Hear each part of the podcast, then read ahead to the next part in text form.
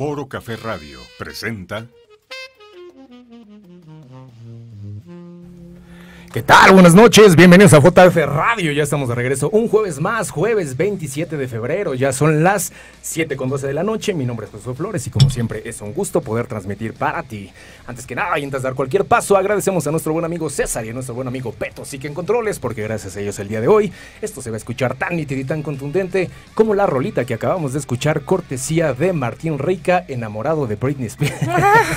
no, no es cierto. Lo que sí, lo que sí les traemos un rolón para esos melómanos empedernidos de cepa. Un, un, clásico traído directamente desde 1988 I Just Can't Get Enough de Depeche Mode para esas personas, puta, gracias, gracias porque lo hemos tomado tantas generaciones como un himno. Ahí está, si no saben de qué demonios hablan, váyanse a su buscador, pónganle I Just Can't Get Enough Live 1988 y se van a topar con una tremenda joya. Y como ya es una muy bonita costumbre, aquí a mi lado, aquí al ladito de mí, hoy nuevamente tenemos invitada de lujo, nuevamente Foro Café Radio y JF Radio se vuelven a vestir de gala, nuevamente nos volvemos a poner el frac, nuevamente nos volvemos a poner la faja, nuevamente nos volvemos a poner el moño, volvemos a vestir las mesas con mantines largos y volvemos a sacar los cubiertos de plata de la abuela, porque aquí, aquí al ladito de mí, Lorena del Castillo, Sin the House. Lorena, bienvenida a Foro Café Radio. Antes de cederte el micrófono y nos des cátedra en cuestión sentimiento, en cuestión intelecto, en cuestión experiencia, en cuestión de todo lo que, que conlleva tener una buena plática, a portavoz y en nombre de Foro Café Radio te damos las gracias por estar, por venir a compartir lo que tengamos que compartir. Y pues bueno, contéstanos la pregunta más importante del día. ¿Cómo estás? Hola, muchísimas gracias por la invitación. Estoy emocionada. Soy una persona que disfruta mucho la conversación. Bueno. Entonces, desde que me invitaste, me pareció un planteamiento muy interesante, porque siempre me abordan del lado de, quiero hablar de tu carrera, pero, es decir, como actriz, pero muy poca gente eh, tiene interés en hablar de otra faceta que yo tampoco he explorado mucho y es esta parte de, de escritura. Entonces, me entusiasma mucho abrir el tema, eh, dialogar y ser lo más franca y honesta que se pueda hacer. Hoy me facilitas muchísimo el, el, día, ya sabes, yo soy este orador, me encanta, me encanta platicar, qué bueno que coincidimos en este tema. Hoy me estás facilitando muchísimo el tema porque la gente ya te super reconoce, entonces ya me, me, me evitas todo ese de mira, tal, tal, tal, tal, tal. Te voy a explicar rapidísimo cómo doy contigo. Sí. Evidentemente tenemos algunos amigos en común, como ahorita descubrí que Eric, Napoleón, Sí. hasta un primo por ahí tenemos ahí en, que está en tus redes sociales. Yo creo que por eso empiezas a aparecer en mi feed. Ok. Existen dos realidades que son, que ahorita también me encantaría platicarlo contigo a lo largo del programa. La realidad de alimentar las redes sociales y ya sabes, el pie de foto de, de Pablo Coelho y ese tipo de cosas, ¿no? Evidentemente, obviamente, todo lo que voy a decir en este programa es con una línea de respeto bastante marcada para no estarlo diciendo constantemente. Eres una mujer muy guapa, Gracias. pero de repente descubro una realidad, un- un- una inmersión, un plano onírico abajo de esas fotos que, no va, que van más allá de un plano de Carlos Cuauhtémoc Sánchez. Empiezo a sentir emociones. Yo di contigo, no sé si lo recuerdas, fue el año pasado, un texto que escribiste que me parece que se llama Halcones. Halcones. Sí, claro.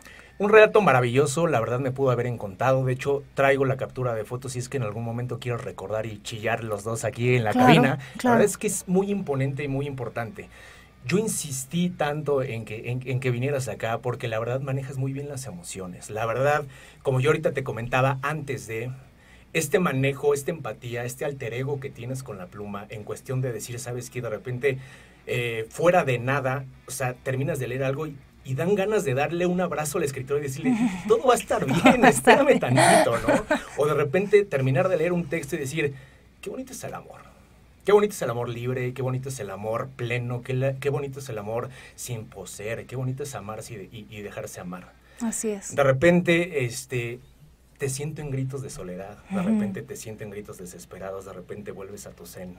Cuéntanos un poquito de todas estas emociones, porque las personas evidentemente si son eh, visores de lo que es tu físico, se den también la oportunidad de bajar un poquito más abajo en tus redes sociales y van a descubrir muchas cosas que también pueden ser muy empáticas. Pues primero que nada, gracias, porque la verdad es que pocas personas se dan esa tarea. Este, sobre todo en Instagram, que es una red social tan visual. Pocas personas realmente ahondan en, en lo que uno escribe debajo. Y de hecho yo como actriz, como artista, no sé si ese sea el foro indicado. para de pronto expresar mis emociones, porque la gente no se molesta en leer, la gente solamente ve. Y también de pronto confieso que subo una imagen que no tiene mucho que ver con, el escrito debajo, pero pues sí me interesa mucho que la gente se tome el tiempo de leer y por eso gracias nuevamente. Este, pues para mí sí de pronto encuentro en, en las redes sociales un mundo bastante vacío, en donde de hecho ya me, me está hasta resultando no me, no me interesa ya, este, me está interesando cada vez menos subir una foto en donde me vea bonita y recibir likes por eso. Yo sé que eso es lo que vende, yo sé que eso es lo que hay que hacer, pero cada vez me genera menos interés. Entonces, por ejemplo, ahorita Instagram lo tengo un poquito abandonado, sí subo historias. Este, me estoy divirtiendo más en TikTok, que se trata de ser, ajá, y de ser un tonto y de divertirse porque de pronto me resulta un poco más creativo que nada más subir fotos, este, en donde no estoy expresando nada, en donde no estoy invitando a nadie a un proyecto. Entonces sí lo tengo un poquito rezagado y sí, por el momento personal que estoy viviendo, me estoy enfocando en mis letras, que siempre me habían insistido en hacerlo y nunca, realmente nunca había ahondado en ese tema porque soy una mujer de retos. A mí actuar siempre me pareció mucho más eh, retador que escribir. La verdad es que escribir no es que no sea complicado, sino que siempre fue algo mucho más sencillo para mí. Entonces, este, me enfoqué más en aquello que me siempre me sacó de mi zona de confort, que es la actuación, porque no ha sido fácil, porque no nací siendo buena y no, no digo que ahora lo sea, pero, pero sí he tenido que ser muy persistente para, para lograr algunas cosas. Tienes este plano de explosión. Tú no eres una persona. Ahorita me comentabas que implotas en tus emociones. Yo, en lo que nos dejas ver, y ahorita que te estoy vibrando como persona, yo pienso que eres una persona que explota. No que grites, no que manejes tus emociones, pero por medio de un, de un tema histriónico, por medio de tus actuaciones, por medio, sacas y nos muestras algo. Por medio de tus textos, realmente, ¡pum!, haces que explote la olla express y haces que vuelen los frijoles hasta el techo, porque en, en serio logras conectar. Mi primera pregunta, yo voy a empezar de Azalia de Big Brother. Dale. Mi primera pregunta, eh, hay una foto muy específica que es como una lámpara que tú que la estás como este, mordiendo. Sí. Y realmente esa es una primera crítica social en la cual dices, ¿sabes qué? No estoy muy de acuerdo, porque cuando uno trata de esforzarse en tratar de escribir algo de contenido, deja tú que se vaya al plano intelectual, pseudo intelectual o torpe, pero uno le echa ganitas y trata de escribir algo que pueda dejar huella, siempre va a ganar la piel. O sea, si uno sube la piel, si uno sube acá la pose, siempre va a ganar la pose y realmente lo sentí como una queja crítica. Sí. Viniendo de una mujer específicamente, que no sé si tiene, o sea, es tu primer estigma, es un primer reto contigo porque la belleza física nunca te va a abandonar. Pero además piensas, o sea, que en realidad, o sea, yo quiero esforzarme, yo quiero ser reconocida por el plano intelectual, yo quiero ser reconocida por mis actuaciones, yo quiero ser reconocida en algún momento por mis guiones, por mis ensayos, por mis libros, por mis historias, por mis textos. Esto en lo que en algún momento fue una bendición, después me va a jugar a mal, me van a, o sea, yo lo sentí como una crítica social. ¿Qué piensas al respecto? Pues específicamente en México la belleza es un tema que puede abrirte muchas puertas, pero en el tema actoral eh, a mí no me ha resultado de esa manera porque mi interés actoral no, no siempre va por ahí. Este, tenemos ahorita una disyuntiva en el cine mexicano, la mayoría de las historias se están tratando de un sector al que yo no pertenezco o físicamente no correspondo. Entonces de pronto si hay un rezago de este, pues tú perteneces más bien a este cierto lugar, ¿no? Y, y por pertenecer a ese lugar, entonces tienes que ser hermosa, perfecta y estar todo el tiempo mostrando y mostrando y mostrando. Y esa sí fue una manifestación para mí porque, pues no sé, creo que detrás de eso hay mucho dolor. Este, empecé a notar en, yo soy, yo estudié en el CEA y en el CEA el predominante son mujeres bellísimas este, la mayoría de mis compañeras, que además muy exitosas en lo que hacen, pues empezaron a, ahondar mucho en su belleza física y de pronto me encuentro con mujeres que tienen que ser perfectas todo el tiempo. Y la verdad es que a mí eso me, empezó a doler mucho, este, porque sí, es cierto que, que creo que hay más cosas que decir Este, a mí, por ejemplo, nunca me han podido, este, o les ha costado trabajo visualizarme como mexicana por, por mi aspecto físico. Entonces, este, he tenido que hacer una negociación en mi mundo interno de este sí sacarle partido a, cierta posición privilegiada, pero también quiero expresar otras cosas que de pronto te comparto y te lo dije al principio del programa y lo abro. Este, ahora estoy este, gestando vida dentro de mí, estoy embarazada, entonces este, me imagino, no sé todavía si es niño, es niña, pero si es niña, no quiero que de pronto abra sus redes sociales y sea bombardeada por la perfección. Tienes que ser perfecta, tienes que ser hermosa, tienes que... Porque sí duele eso, este, sí presiona, sí es molesto. Entonces, este, he invitado siempre a las compañeras mismas que te digo que tienen carreras muy este, destacadas a que usen esa voz a favor de algo más importante. Se necesita alguien que esté convencido de hacer un cambio. Creo que tú tienes el potencial, no de romper como tal. Por, por un lado, el 2019 cerró muy interesante en cuestión de cine. Me topé con una película de Silvia Pasquel que me pareció fenomenal, que me, parece que se llama El Diablo ante tus piernas. Increíble, increíble. Y por ahí también casi a final de año cerró Esto no es Berlín, mexicana. increíble. Sí, sí. ¿Realmente piensas que nuestra sociedad en un plano ideológico ya se está rompiendo el estigma que tú forzosamente vas a ser la señora de las lomas y yo voy a ser Ernesto de quinceañera que te va a querer ligar y por ahí pues vas a hacerme caso porque soy el moreno? ¿Crees que con este tipo de propuestas o que en algún momento tú también las puedes hacer porque una estás en el medio y además se te da el rollo de la escritura? ¿Crees que poco a poquito ya estamos rompiendo con ese molde que nos futa, nos fue impuesto, tatuado en la frente durante tantos y tantos y tantos años? Y María Mercedes y la de del Barrio y Rosa Salvaje y tra, tra, tra, siempre las clases sociales súper bien definidas. Ya ahorita ya a ti no te gustaría, a ti te gustaría estar en otro proyecto, a ti te gustaría entrarle a un esto no es Berlín, a ti te gustaría ser una mujer revolucionaria, a ti te gustaría verte de feminista, alzando la voz, que no tienes nada que ver, que vives allá por la Telolco y pues simplemente naciste güerita y de ojos azules, pero sigues siendo y te echas tus galletas de animalitos y esta es su cena. Claro. Porque también lo puedes hacer. ¿Crees que con estas nuevas propuestas en algún momento sí ya se pueda desfragmentar este, este, esta ideología?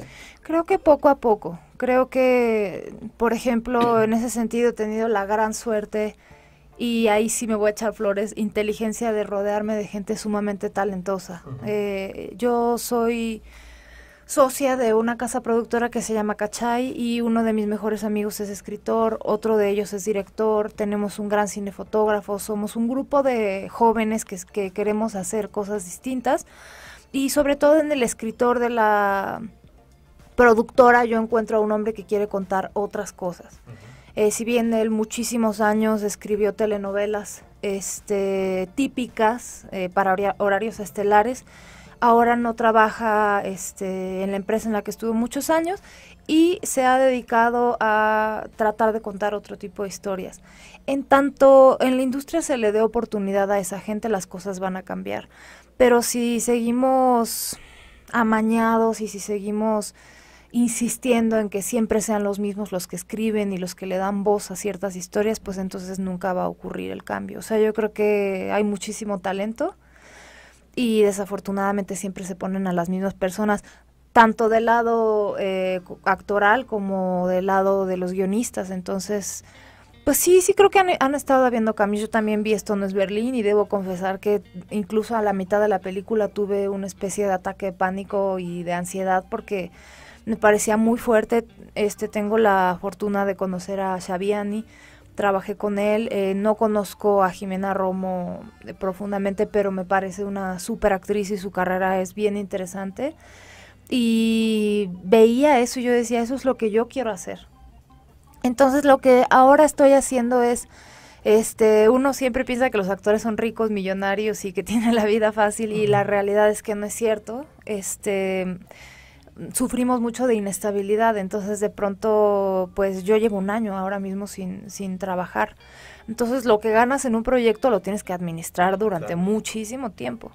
Entonces mi plan ahora es este alternar mi, mi, mi profesión con algo que me pueda generar una economía eh, alterna y de pronto ya escoger los proyectos que yo sí quiero hacer no hacerlos por necesidad de, de pagar mi renta, sino hacerlos porque son proyectos que tienen voz, que me interesan, que, que van a tener un impacto, el impacto que yo quiero dar. Y tampoco se trata de que yo soy el ser más profundo y no quiero contar historias este, superficiales, porque no es cierto. También yo vivo este, enfrente de un parque y este, a veces troto ahí y no sabes la felicidad tan profunda que de pronto sentí cuando en el puesto de dulces estaba la señora con su televisión chiquitita y estaban pasando una telenovela que yo hice y ella se veía francamente divertida al ver esto. Entonces, no todo el entretenimiento es para un fin específico de educar y de decir y de romper, pero sí creo que estamos en un momento en el que es necesario. Nos diste la primicia, bueno, por lo menos en, medios de comunicación. Nuevamente felicidades. Gracias. Este, viene una nueva vida en camino. Eh, tu Juan, tu grado superlativo en cuestión de reconocimiento, creo que llegó en esta serie eh, El Señor de los Cielos. Sí. Evidentemente es muy diferente una crítica social a planos de actuación. Planos de actuación nadie se va a meter porque tu trabajo fue espectacular, tan espectacular que pues por eso se te reconoció como se te reconoció. Gracias. En estas nuevas generaciones y ahorita que tú a ti ya te va a tocar en pareja, les va a tocar educar una nueva vida, este tipo de manifestaciones sociales que estamos viviendo, este tipo de documentación, este tipo de programación, ¿cómo las abordas tú que has sido parte de esto? Evidentemente un trabajo no tiene absolutamente nada que ver. Yo me voy ya como, como o sea, cómo te puede llegar a percibir una persona, porque muchas, si está ahí, apoya. Pero doy la oportunidad, en principio para mí, porque ustedes no están acá, pero también a la audiencia de que te conozcan más en una forma, la forma humana, la forma mujer, en realmente decir, bueno, pues sí, esto me cayó y me vino como perla, porque a lo mejor me llevé medio millón de pesos o lo que sea, pero en cuestión de educación yo sí me voy a sentar con mi hijo, con mi hija y le voy a decir, a ver, mira, vamos a platicar tú y yo. Claro. Pues mira, yo alguna vez y durante mucho tiempo, porque yo tuve la oportunidad de hacer ese personaje tres años, entonces se presentaron muchas entrevistas y la pregunta más importante siempre era esa, ¿no? O sea, ¿qué, qué impacto social puede tener una teleserie que parece que está fomentando que el narcotráfico es una forma de vida bastante emocionante? Y mi contestación siempre era, pues la verdad es que el entretenimiento no siempre es educativo. Eh, nosotros tenemos películas te parezcan maravillosas o no, que de pronto el antagónico es tan adorable que tú quieres ser él. Este, nada menos ahora que ganó el Oscar este Joaquín Phoenix con El Guasón, pues la verdad es que viéndolo objetivamente, pues es un tipo que tiene muchos problemas mentales y que no es un ser aspiracional. Sin embargo, como espectador, pues lo ves y, te emocionas y de pronto hasta le das la razón y, y se termina convirtiendo un sociópata. Y eso no significa que quienes vemos eso tenemos que interpretar que eso es lo correcto. O sea, yo siempre he creído que la educación viene de casa y ya uno como adulto pues sí puede discernir entre lo que es real y correcto y lo que no. Este, yo pienso que eso sí, el Señor de los Cielos, que además lo agradezco infinitamente y me cambió la vida, pues es una teleserie que no debería de ver un niño de 15 años, un niño de menor de 15 años, o sea, ¿por qué? Porque a lo mejor todavía no tiene el criterio de un adulto como para discernir su postura. Sin embargo, uno como adulto tendría que saber, ¿no?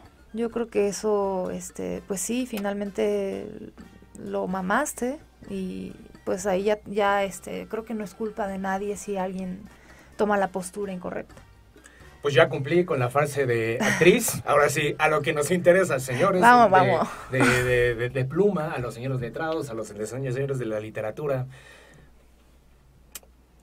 Yo no soy muy reconocido por ser por hacer la barba. Yo la verdad la gente me conoce, soy la verdad es que tengo un humor muy negro, soy muy sarcástico. Muy bien. No soy muy reconocido como para que venga una invitada de, ay, que tú eres la. La verdad es que si no lo eres, no lo eres, o si no lo eres, ni te invitamos, honestamente sí siento una fijación.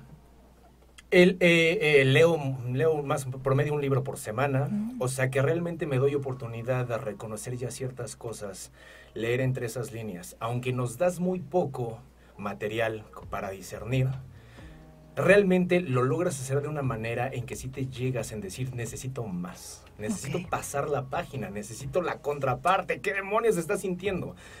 Aquí hay que explicar este, de una manera muy breve en que yo no, yo no digo que tú seas la persona que esté pasando por esos sentimientos, porque hay muchos escritores que realmente sí hacen catarsis, sí se desahogan por medio de la escritura, y hay otras personas que simplemente entienden perfectamente el insight de, de, de todo lo que son las emociones y las saben plasmar de una manera magistral. Yo siento que tú estás en ciernes, pero ya estás ahí, ya estás en el plano de poder lanzar un sentimiento como tal que dices, pero ¿qué te pasó, mujer? O sea, cuéntame qué te pasó porque lo siento. los primeros, eh, los primeros acercamientos que tuve con tu escritura, no sé si te topaste por ahí una película que se llamaba El lado oscuro del corazón. Película de 1992, por ahí una película argentina, no lo recuerdo muy bien, la verdad lo vi hace, hace muchos años, pero hay dos diálogos, hay dos, contra, dos contrapartes importantes en esta película. Uno, más o menos lo voy a citar, eh, nada más el principio, porque nada más me sé el principio textual para que no se tome como una ofensa, pero dicen algo así como, me vale pito que las mujeres tengan los senos como magnolias o como pasas de higo. Okay. Realmente no me importa este, si tienen cutis de durazno o como piel este, rasposa. Realmente le doy importancia cero si amanecen con un aliento angelical o si realmente amanecen con un aliento infernal. Soy perfectamente capaz de soportar una nariz tan grande que gane el premio en un concurso de zanahorias. Lo único que no puedo permitir, y en eso sí soy irreversible, es que no sepan volar. Hmm.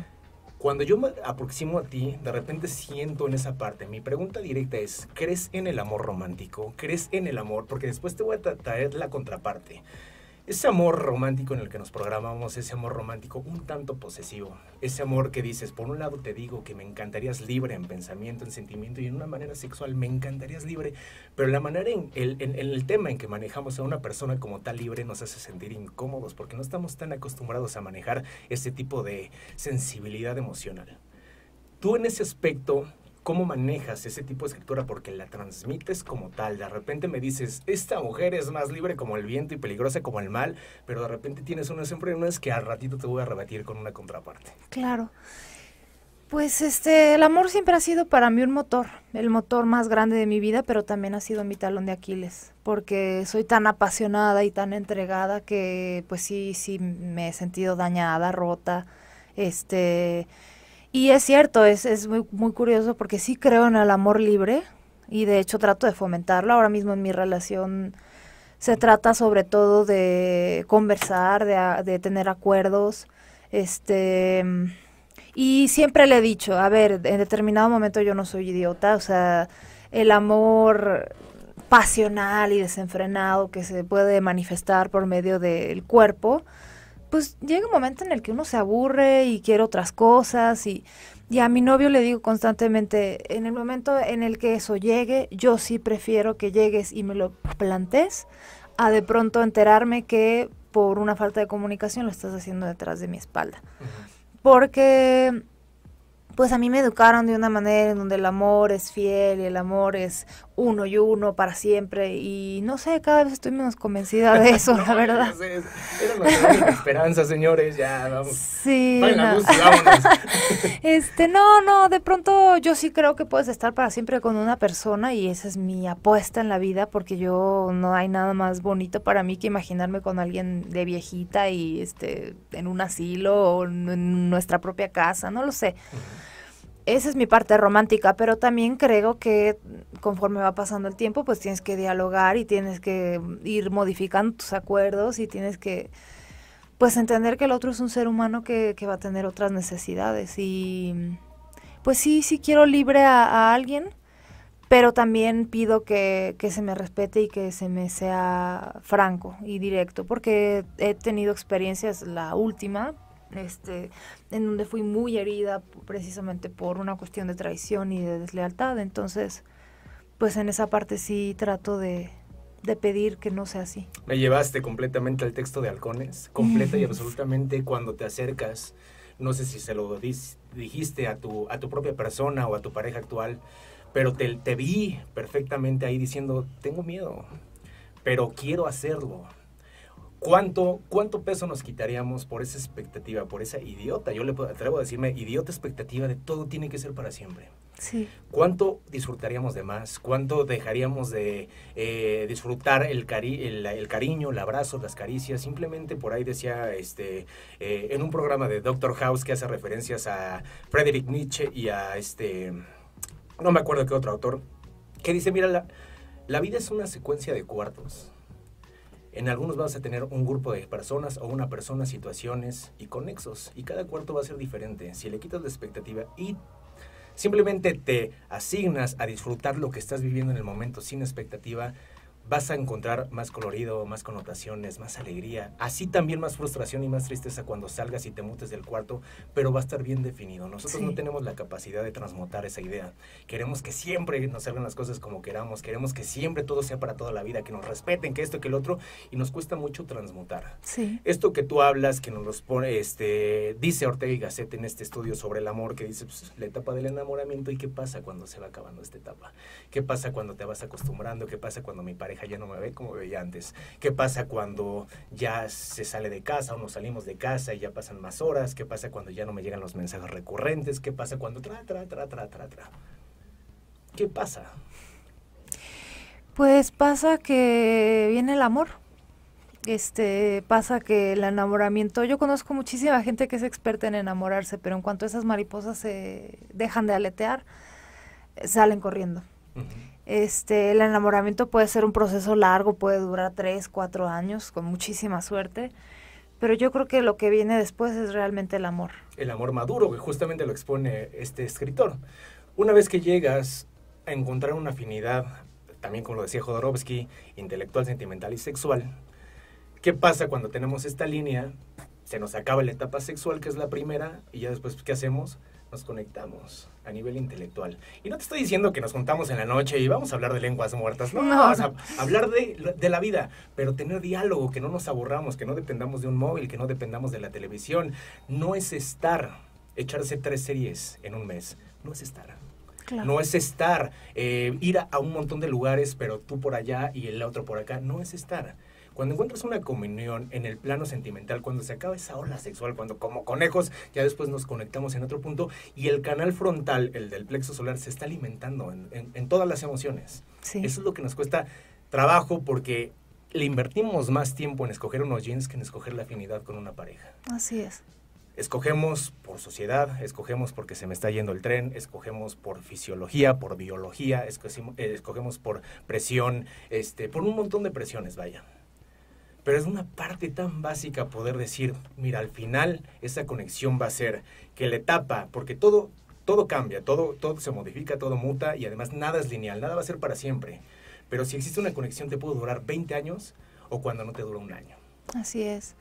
Mira, yo siempre fui esa chica a la que su papá le hubiese gustado que escogiera a un güey multimillonario que le facilitara la vida. Y, y no porque mi papá sea superficial, sino porque él piensa que eso me hubiera hecho la vida mucho más sencilla. Y es cierto, o sea, de pronto sí te encuentras con mujeres que esa es una vía y que les resulta y que les da cierto grado de comodidad. Desafortunadamente, eh, o afortunadamente, pues en mi caso siempre he buscado una conexión distinta. Este, creo que eso dura para siempre. Eso sí dura para siempre. Este, lo otro se puede construir en equipo este, y cuando no hay eso, pues entonces tienes realmente a la persona. Y gracias a, a Dios, gracias a la vida, sí he podido vivir esas experiencias de conexión profunda. Qué bueno. Ahora mismo creo que me encuentro en un sitio en donde el hombre con el que estoy no, no, no se conecta a mí por, por nada, sino por su espíritu, por su lado espiritual, por, por cómo piensa, por cómo porque también estar con una mujer libre o estar con una mujer este que vive muchas emociones muy intensas pues no es fácil. Claro. Entonces este yo necesito compartir con un hombre que tenga la capacidad de poder manejar mi intensidad. Eso es vital. Qué miedo. Y bueno eso todas las mujeres somos así. Y también esa es la tarea del hombre no que tiene que aprender a ver a su mujer como poesía, como algo muy complejo, porque somos complejas, esa es la palabra, estamos este siempre enredadas en, conectar profundamente. Somos un ser mucho más profundo, me parece. Y, no, no estoy diciendo ni quiero ofender a nadie porque ahorita está somos diferentes, delicado. sí, es cierto. Creo que el hombre gestiona más sus emociones este, de una manera un poco más básica. Hay hombres que no. Yo he estado con hombres también muy profundos. Pero creo que la mujer es un tejido más delicado.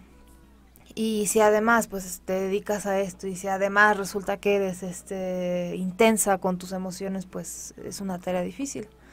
Y creo que eso es lo que siempre he tratado de encontrar en mi compañero. Wow. Ahorita sientes que Lorena está en, en un proceso destinado. Venimos de ciertas debacles, venimos de cierto dolor del alma, venimos de cierto proceso existencialista, de hasta exponer la existencia como tal del amor. Vienes de ese camino y de repente se te abre el cielo, te sale el arco iris. Encuentras a alguien con el cual le puedo reflejar un... Sigo insistiendo, se los voy a mandar, lo voy a poner en el chat el tema del halcón, porque de hecho, lo, halcones, porque de hecho lo, lo, lo jalé. Y de repente te encuentras referenciada en una posición con alguien que puede sentir seguridad, confianza, lo puedes ver a los ojos, te sientes cómoda y empiezas una familia. ¿Estás en un proceso destinado ahorita? Sí, fíjate que en la mañana tuve una conversación que me remite mucho a lo que me estás preguntando, porque tengo una prima que ahora mismo está pasando por un momento de duelo que para mí es de los momentos más difíciles que hay, pero también es exponencialmente de crecimiento. Y yo le invitaba a eso, a, ahorita no vas a poder entenderlo, porque cuando está uno en dolor, pues no puede entender absolutamente nada, ¿no? Tú crees que el mundo se acabó. Pero más adelante y sin pensarlo así, eh, cuando encuentres a una persona con la que te levantes todos los días y digas, ah, ya entendí por qué se fue el anterior, es que realmente va a haber esta explosión en tu vida, ¿no? Yo con mi novio actual no fue un hombre que entrara por la habitación y yo dijera, deténganme, no puedo, me voy a ir corriendo a besuquear. No, realmente fue totalmente construido, pensado, este, fue un encuentro, pensaría yo, más maduro que pasional. Y creo que sí, o sea, ahora cada que me levanto a su lado, que vivimos cosas, sí pienso, claro, es por esto que se fueron todas las demás personas. Y es más, es por esto que estuvieron.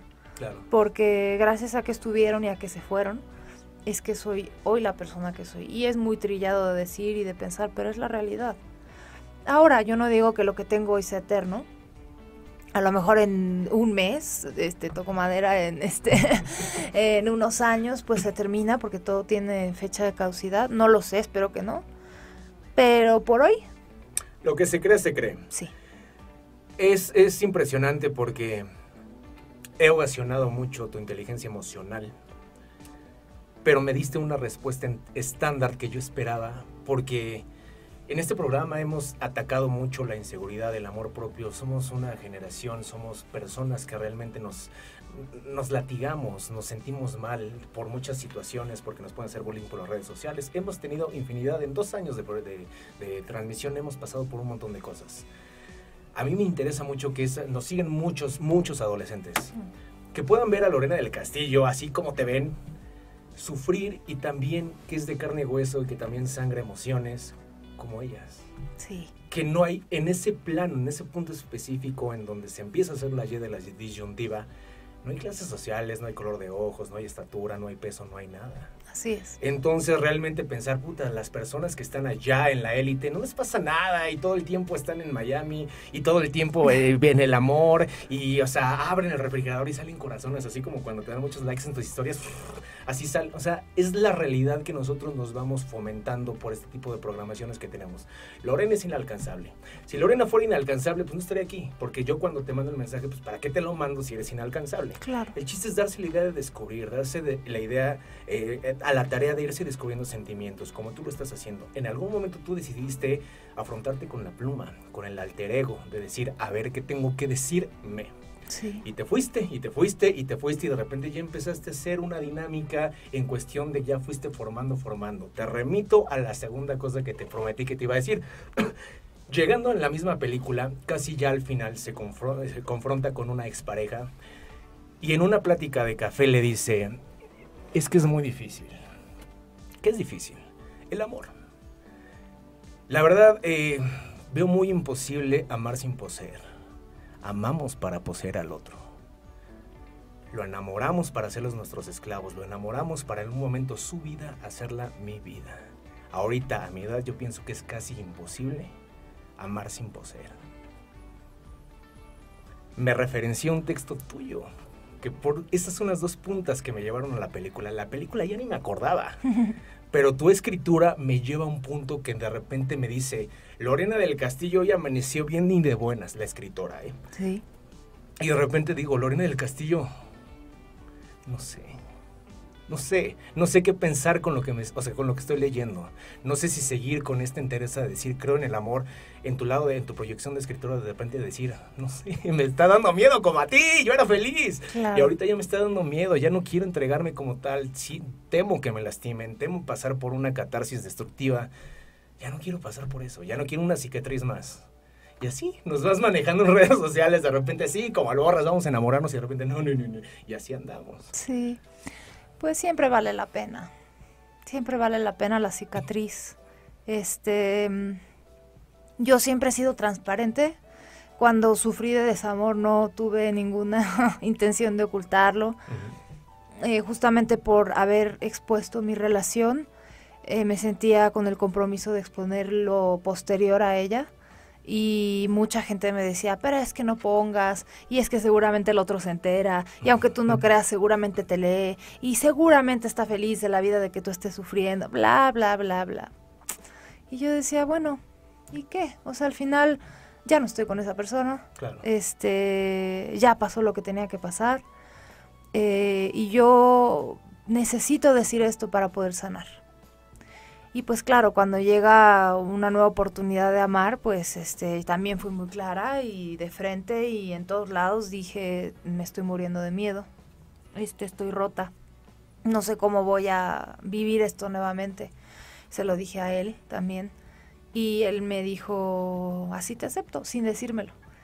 Este, vamos, yo voy, vamos, vamos, vamos, vamos y me animé y me aventé y si me vuelvo a caer volver a escribir una letanía del desamor y seguramente volver a encontrar Deja a de alguien estar más. decretando porque nos va a hacer enojar. ¿Qué hubiera sido? ¿Qué nos hubiéramos perdido sin esas rupturas? ¿Qué hubiera escrito Judith Butler? Exacto. Te mencioné a Simone de Beauvoir. Eh, es películas exquisitas. ¿Qué, qué hubiera sido? Sin, o sea, hay que aprovechar la experiencia, la etapa y hay que potencializarlo. Sí, ¿Qué viene? La verdad, te voy a decir rapidísimo porque en este espacio, en esta cabina, hay un problema cuántico. Para el mundo normal pasa una hora y aquí son como cinco minutos. Estamos a punto de terminar el programa. Ya estamos no a, a- a diez minutitos. Guau. Pero, ¿qué viene? Estos 10 minutos, ¿qué viene para ti? Yo te voy, yo te voy a tratar de dar una opción, a mi parecer, eh, no es humilde, porque no es humilde, pero a mi parecer directa. Me encantaría que extrajeras, me encantaría que incursionaras, me encantaría que te metieras de lleno, me encantaría que radicalices tu, tu mente, que destaces, que escribas, que te potencies, porque el potencial está ahí magnificado.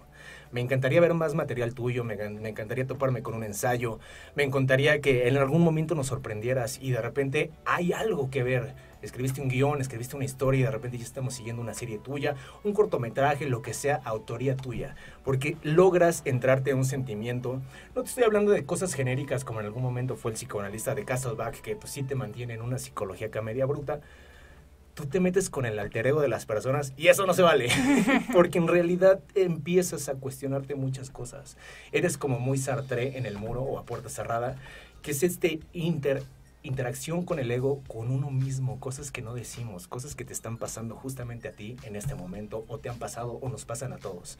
Somos frontales en mostrar una careta, pero adentro de nosotros hay una revolución, hay una lucha forzada con ese alter ego, que es lo que tú te animas a escribir. Me encantaría que incursionaras en esto, dónde te vamos a ver, cuáles son tus proyectos, qué es lo que esperamos de qué es lo que esperamos de ti. Nos surge saber. Bueno, pues este se va a estrenar una película que se llama Desde el Más Allá en cines, en 80 salas, el 7 de abril. Este, ahí me podrán ver como un personaje bastante interesante, callado, pero muy padre. Fue mi primera película y después de ocho años va a salir en cines, entonces eso es terror además, que esa fue la motivación de mí como actriz para ser actriz. Este, y pues justamente tendré que pausar un poco mi ejecución como actriz porque pues bueno, ningún proyecto este van a quererme que de pronto esté plana y de pronto me va a salir una panzota. Entonces, estoy escribiendo un libro que pretendo publicar, que tengo una amiga maravillosa que es este ultra feminista que se llama Laide y tiene una su mamá tiene una librería que publica únicamente material de mujeres. Y ella me dijo, "Yo quiero publicarte." Preséntame algo, estoy apenas en la página 52, pero podría ser algo muy interesante porque además queremos que otra mujer, o sea, yo quiero que esto sea totalmente femenino, haga las ilustraciones y como se trata de una pintora, pues entonces hay mucha posibilidad de que haya muchos cuadros y abrirlo como una exposición, tanto de los cuadros como de mi libro, como de ella como productora, somos un equipo de mujeres, esa es toda mi intención. Y pues ahora en mi faceta de mamá, este, también quiero escribir cuentos infantiles. Siempre he querido hacerlo. Entonces, este, pues tal vez voy a ahondar en eso. Y este, también voy a filmar una película que es así la voy a poder hacer porque el personaje es de embarazada. Entonces, este es una película de ciencia ficción de extraterrestres con el mismo director de la película que les comento, que es Juan Carlos Blanco, fotografiado por su genio hijo que es este Caché, le dicen. Este, y bueno, eh, mi novio es el protagonista, entonces va a ser una aventura muy íntima, muy padre. Y este, eso es lo que viene. Oh, pues felicidades, pues no, no es cualquier cosa. Diste la letanía. ¿Sabes cuántas temporadas duró Lily de How I Met Your Mother embarazada? No. Con trucos de cámara, que le ponían la maleta, que le ponían esto, que se atravesaba el sillón, que fueron dos temporadas en las que estuvo embarazada. Así que no te preocupes, por supuesto que puede ser muchos papeles. El chiste es ya romper por, por favor, digo, ya no me da pena porque aquí los hemos destazado hasta el máximo nivel. Espero que no, no, no regala contigo. Pero por favor ya hay que romper con los derbés, por favor ya romper con Omar Chaparro, por favor ya hay que romper con ese tipo de jaladas. Urge urge, eh, me, me, me, enoja un poco ver que la Argentina, la película argentina salió la más fregona, la eh, francesa, la alemana, eh, ahorita la este, coreana, Parasite, y así nos, y nosotros rezagados, rezagados, rezagados, cuando ya tenemos apoyo, cuando ya puede entrar dinero, cuando le siguen apostando dinero a estas refritos basura y basura y basura, tú tienes el poder, tú creo que puedes por ahí, entre los conectes que tienes, entre la magia que tienes con la escritura, entre el poder que ya tienes con la actuación, se contratejen muchas cosas como que para, para que puedas por lo menos intentarlo y puedas hacer una variante sobre eso. Ojalá así sea, la verdad ojalá así sea, todos esperamos lo mismo, todos estamos cansados también de lo mismo, yo lo respeto, no conozco a esa gente, pero sí yo también ya digo, por favor, o sea, que le den más difusión a esto no es Berlín, y que le quiten este difusión a como caído del cielo. O sea, por favor. Sí, sí, estuvo Perdón, pero este sí, ya, o sea, basta, ¿no? Este, Lore, pues prácticamente nos quedan, todavía nos quedan 10 minutitos para platicar. Ya hablamos más o menos, si te fijaste hábilmente, la entrevista fue para exponenciar tu forma sentimental de ver las cosas. Hablamos ya en un plano cómo podrías abordar eh, una maternidad, hablamos cómo te mueve, hablamos de miedo, hablamos de proyecciones, hablamos de planes a futuro, hablamos de estabilidad y desestabilidad emocional, hablamos de paros seguros, hablamos de que ahorita te sientes en una potencia resguardada, protegida, te sientes en un plano en que te está yendo bien, te veo bien. A nivel de pareja, sí. Pero hablando de miedos y de inestabilidad, yo creo que estoy más vulnerable que nunca en mi vida. ¿Por qué? Porque ya llevaba un año eh, sin trabajar como actriz y de pronto ahora me viene tal vez año y medio este, sin poder realmente desarrollarme. Entonces, claro que vienen muchísimos miedos de pensar, a lo mejor ya se acabó mi carrera, a lo mejor y me va a ser difícil retomar, este, cómo le voy a hacer cuando ya no va a ser solamente mi vida y ya, sino voy a tener una criaturita ahí dependiendo todo el tiempo de mí claro que me estoy aterrada y este y, la verdad es que es bien interesante porque ahora mismo viene mi linaje femenino así a custodiarme, mi mamá ha estado más presente que nunca y de pronto valorar, revalorar este la paternidad eh, y la maternidad es un ejercicio en conjunto pero si te soy honesta, este es bastante íntimo eh, siendo mujer, porque nosotros lo cargamos en el vientre, porque nosotros prestamos nuestro cuerpo para que se transforme, porque nosotras sufrimos los malestares, porque cuando el bebé nazca uno va a ser quien lo va a amamantar. Y sí, el compañero está ahí y te apoya y es un ponche emocional, pero la verdad es que termina siendo bastante solitario el proceso. Entonces sí, este, hoy en la mañana le escribí a mi novio, estoy aterrada. Él acaba de ingresar a un taller de conducción, este, le está yendo muy bien en publicidad, este, está, le está yendo muy bien. Y de pronto uno se sienta en casa y dice, en la madre. O sea, este, pues sí, el sacrificio es, es de uno y la decisión también es de uno. Entonces, este, pues él me dijo, yo te voy a apoyar en la decisión que tomes, aquí voy a estar. Y yo lo agradezco infinitamente, pero pues sí, es cierto que es algo muy, muy exclusivo, muy, muy solitario. Entonces voy a estar hecha una bola de emociones, lo estoy. Lloro a veces porque se me cae un vaso con agua, o sea, y es muy, muy bonito también. Muy interesante. yo creo que va a sobrepasar mucho los, los planos lindos que vas a vivir. Y bajo lo que me acabas de decir, lo único que tengo como más o menos rebatir la idea, porque como tú bien dices, no, no, ni siquiera hay punto para empatizar. Eh, pero hace poco tuvimos aquí un músico estudiado, ya concertista, ya de los grandes, y justamente hablamos un tema y nos dijimos, caímos en, en, un hoyo negro en el cual era, mira, las personas que saben tocar y tienen talento, siempre va a haber oportunidades para esas personas. Las personas que coberean y son los del hijo del cuervo, pues prácticamente van a tener un lapso de una rachita, van a sacar y después ah, bye, ¿no? Yo solo te podré decir, este, sigo en mi misma línea sin ser barbón, sin hacerte la barba. Cuando hay talento, ahorita tienes que vivir ese proceso. Pero en cuestión de ya empezarte a cuestionar si se acabó tu carrera, en cuestión, es cuestión nada más de que regreses a tu centro y hagas lo que mejor sabes que hacer tienes una vertiente que es tu carrera de actriz, tienes otra vertiente que es realmente el proceso de escritura, tienes amigos, tienes una productora, tienes esto, tienes lo otro, o sea que realmente es que a lo mejor ahorita es el vértigo de decir, wow, o sea, ¿en qué momento cambió mi vida tan rápido?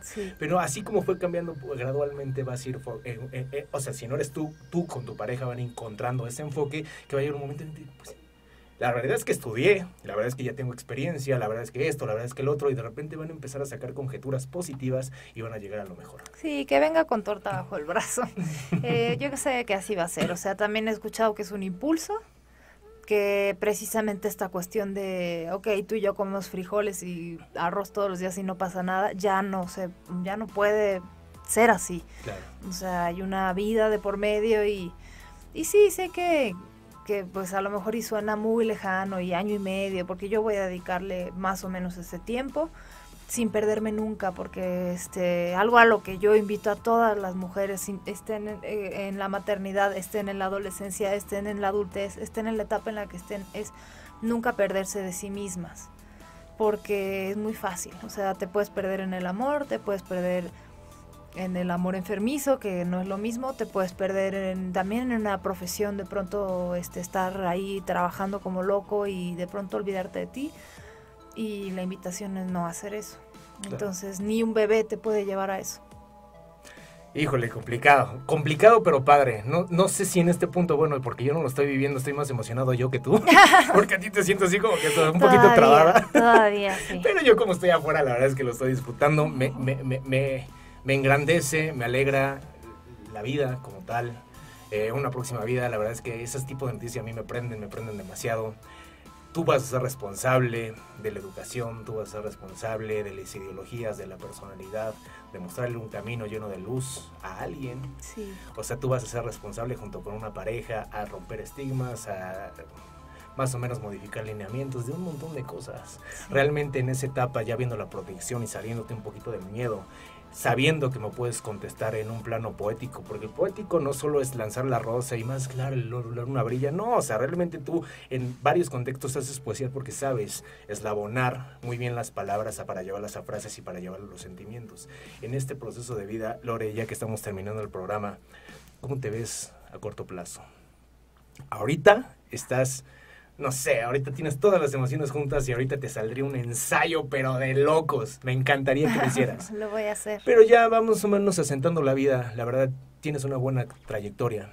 Tienes una muy buena presencia.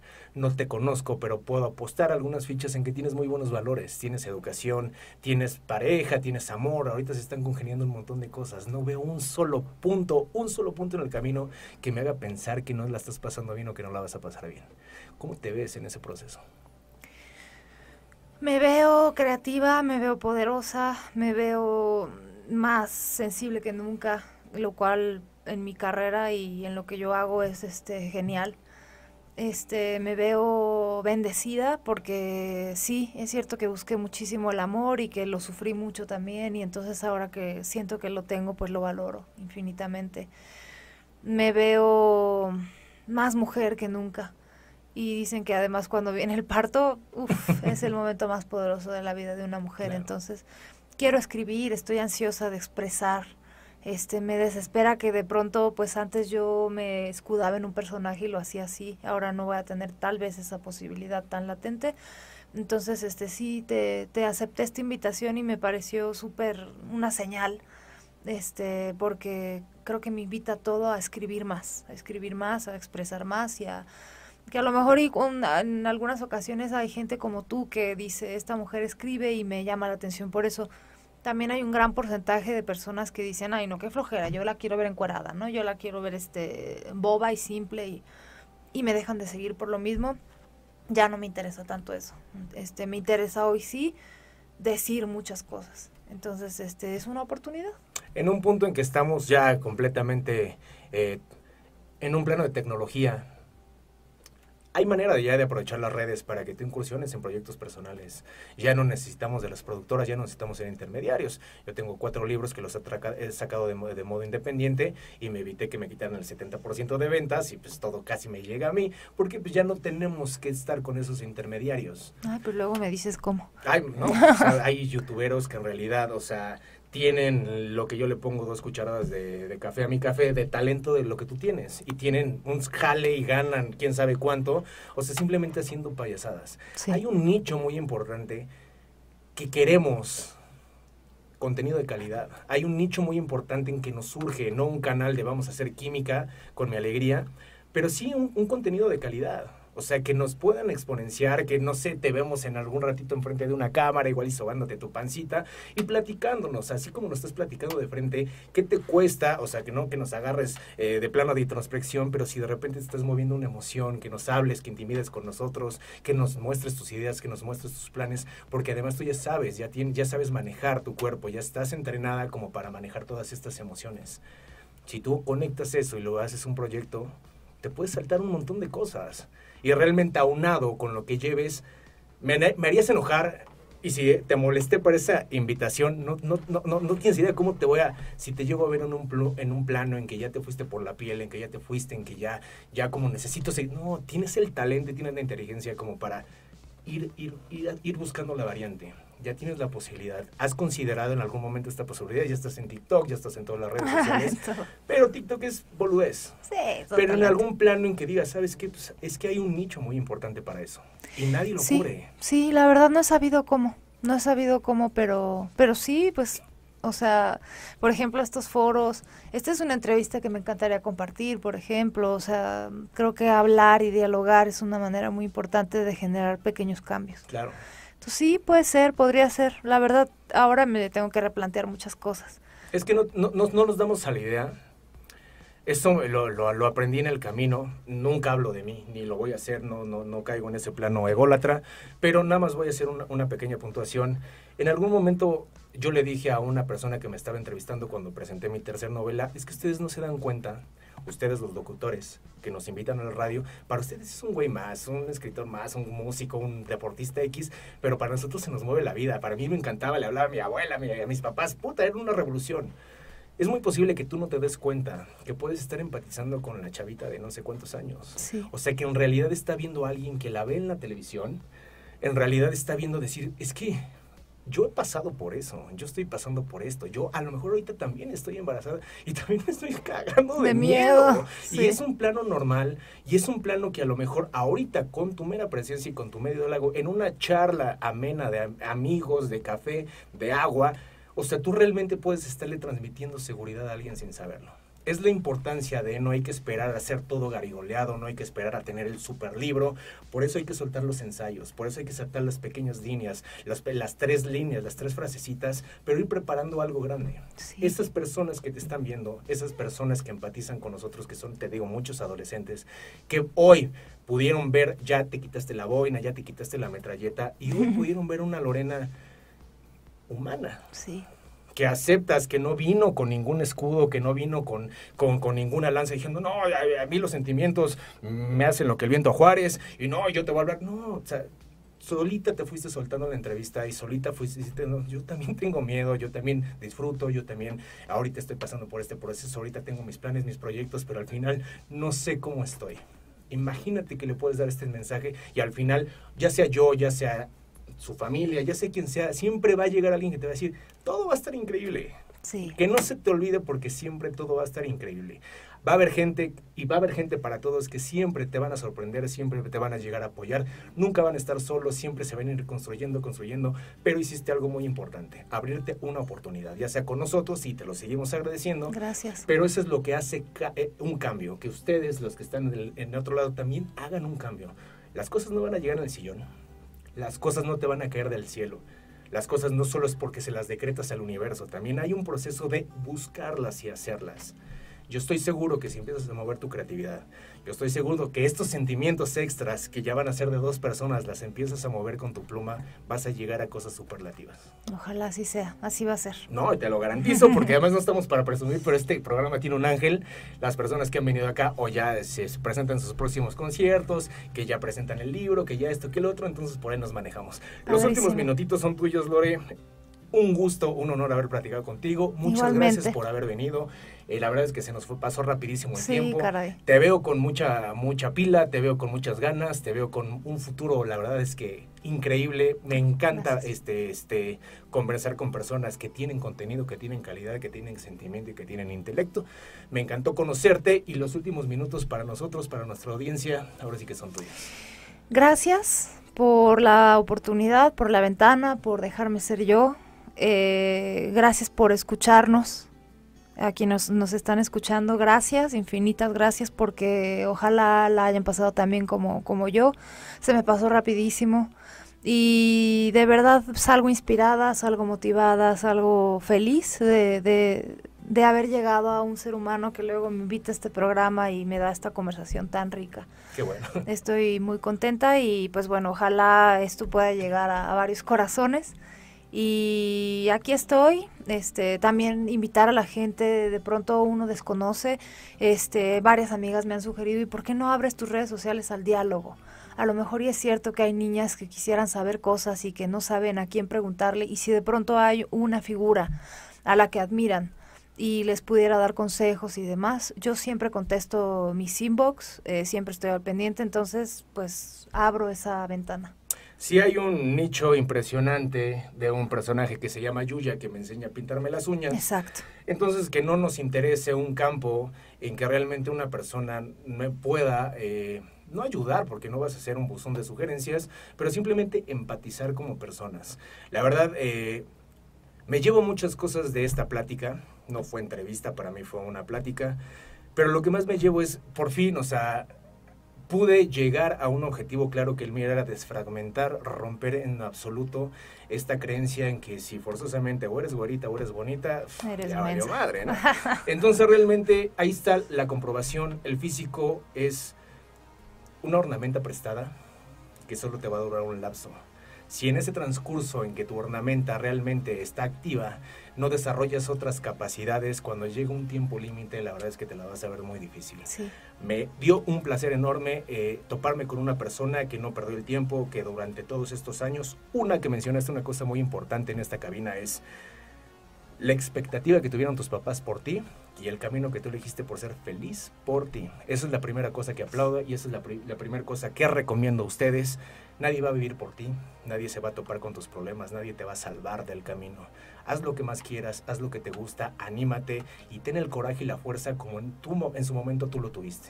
Y la segunda cosa con la que me gustaría rematar, pues simplemente es volverte a agradecer por este rollo. Nos ha encantado tu presencia este, pues no sé si pasamos, estuve tan, tan metido en, pasamos el video, porque estuve tan metido acá que ni siquiera porque tenemos tu presentación en, en, redes.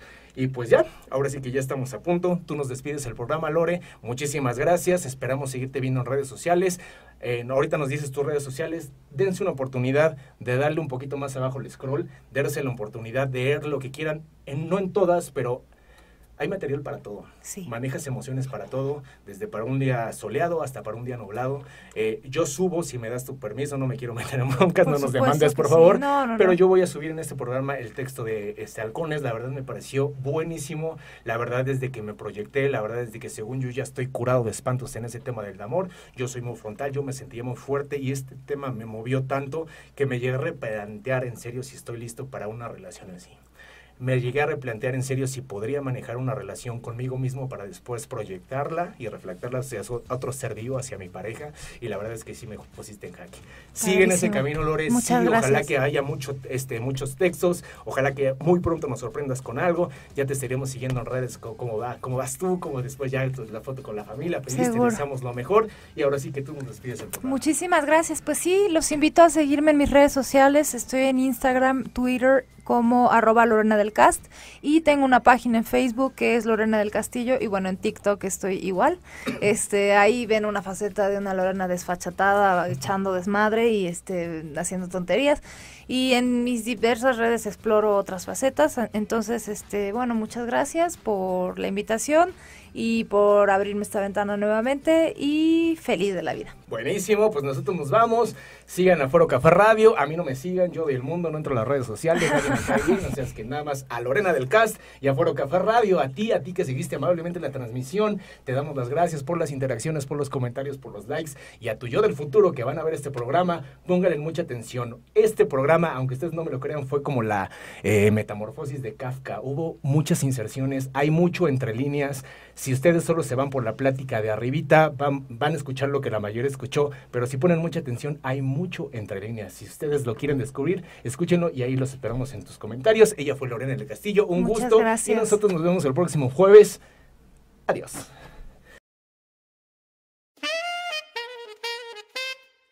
Foro Café Radio